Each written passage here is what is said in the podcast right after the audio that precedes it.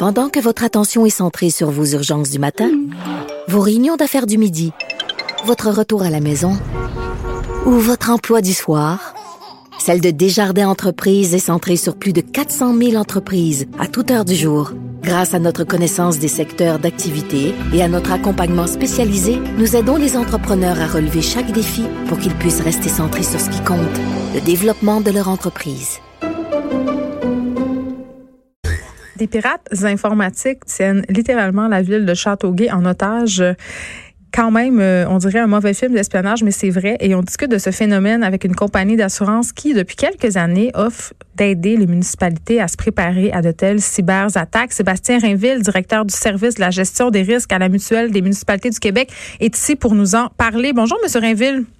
Bonjour, ça va bien? Oui, hey, d'emblée, euh, bon, je lisais ça un peu, Châteauguay. Dans la tête de bien des gens, on dirait que les pirates informatiques euh, sont pas tentés à prime abord de s'attaquer à des petites villes comme ça. Puis là, je veux pas dire que Châteauguay c'est un village, pas ça, mais dans ma tête quand je pense pirates informatiques, je pense Toronto, je pense New York, je pense Montréal, je pense pas à Châteauguay.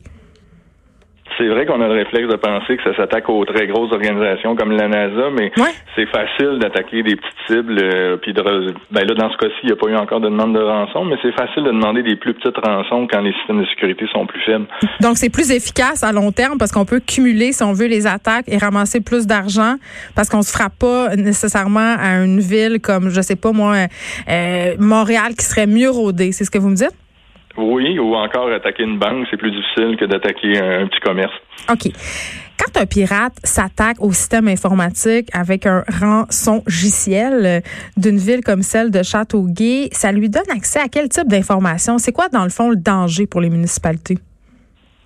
Ben, je suis, je suis pas un expert informatique, évidemment, mais ça peut donner accès à, à peu près tout. Une fois qu'on a le contrôle d'un ordinateur, c'est comme si on était assis devant le clavier, puis euh, on peut accéder à toutes les données, dépendamment du type de, de technologie et d'attaque qu'on fait.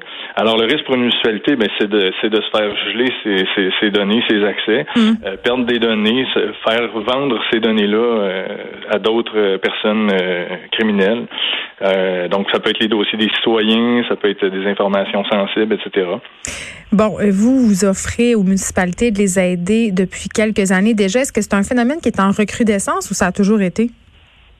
Non, c'est tout à fait nouveau. Euh, c'est venu évidemment avec euh, avec l'électronique puis l'internet.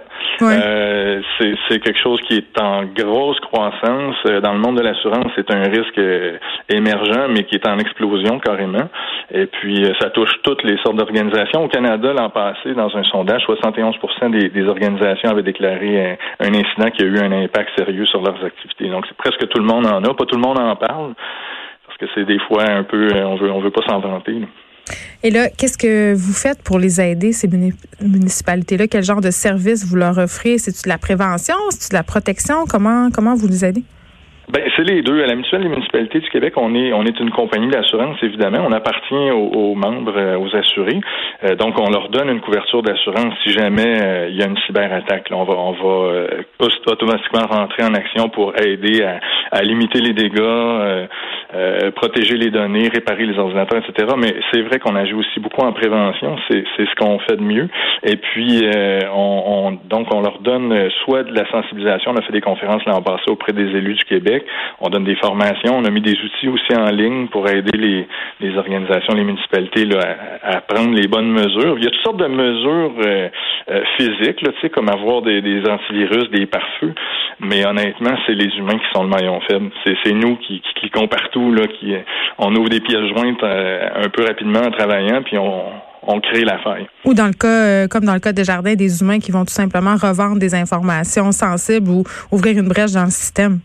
Oui, ça c'est encore pire quand un employé a un accès euh, privilégié aux données puis qui décide qui qui fait des gestes criminels, c'est encore pire. C'est une autre façon aussi, c'est de jamais donner accès à tous les raccoins d'un serveur, à tous les employés. Là, on essaie de compartimenter. Très bien, Sébastien Rainville, merci de nous avoir parlé, directeur du service de la gestion des risques à la mutuelle des municipalités du Québec. On se parlait de la ville de Châteauguay qui est victime d'une cyberattaque. Il n'y a pas de rançon qui a été demandée pour le moment.